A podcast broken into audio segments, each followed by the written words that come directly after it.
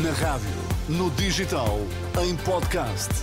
Música para sentir, informação para decidir.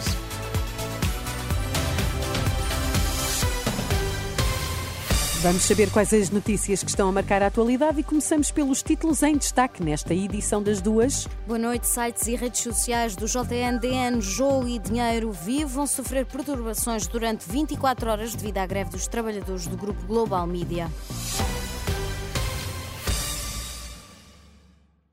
Sites e redes sociais do Jornal de Notícias, do Diário de Notícias, o Jogo ou o Dinheiro Vivo vão sofrer perturbações durante 24 horas. Tudo isto devido à greve dos trabalhadores do Global Media, que começou à meia-noite. Estes títulos divulgaram nos sites a paralisação dos trabalhadores, uma greve de 24 horas em contestação à intenção do grupo em despedir até 200 profissionais e pela defesa do jornalismo.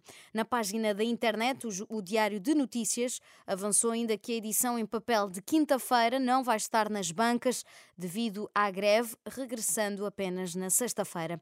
Também os trabalhadores da TSF aderiram a esta greve.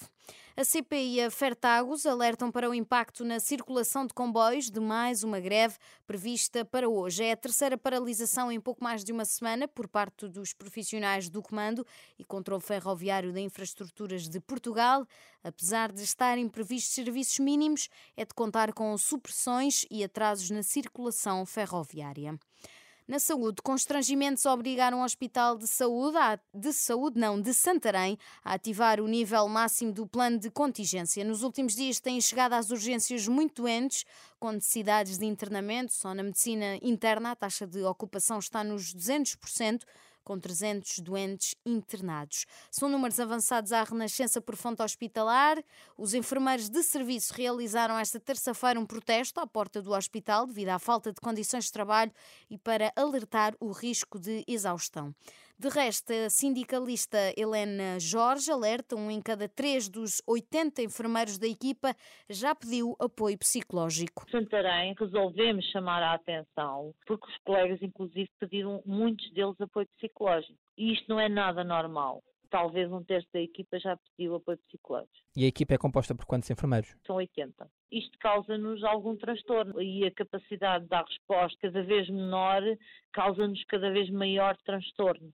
E, e é assim, eu como enfermeiro o que eu quero é minimizar o risco daquilo que eu faço ao máximo e isso está colocado em causa. Declarações da sindicalista Helena Jorge a alertar que um em cada três dos 80 enfermeiros do Hospital de Santarém já pediu apoio psicológico e a direção executiva do SNS está a estudar medidas de contingência para acelerar a recepção dos doentes, isto de forma a libertar os meios do INEM e das corporações dos bombeiros o mais rapidamente possível. A direção do SNS garante que está a trabalhar ativamente com as unidades locais de saúde para agilizar a recepção dos doentes que chegam de ambulância o comunicado surge depois da reunião desta terça-feira da direção executiva do SNS com a Liga dos Bombeiros, que chegou a ameaçar cobrar aos hospitais pelo tempo que ficam com as macas das ambulâncias. Durante os próximos sete anos, Lisboa vai investir 70 milhões de euros na resposta a pessoas em situação de sem-abrigo, promessa do Presidente da Câmara durante a visita ao Centro de Acolhimento Temporário no Casal Vistoso.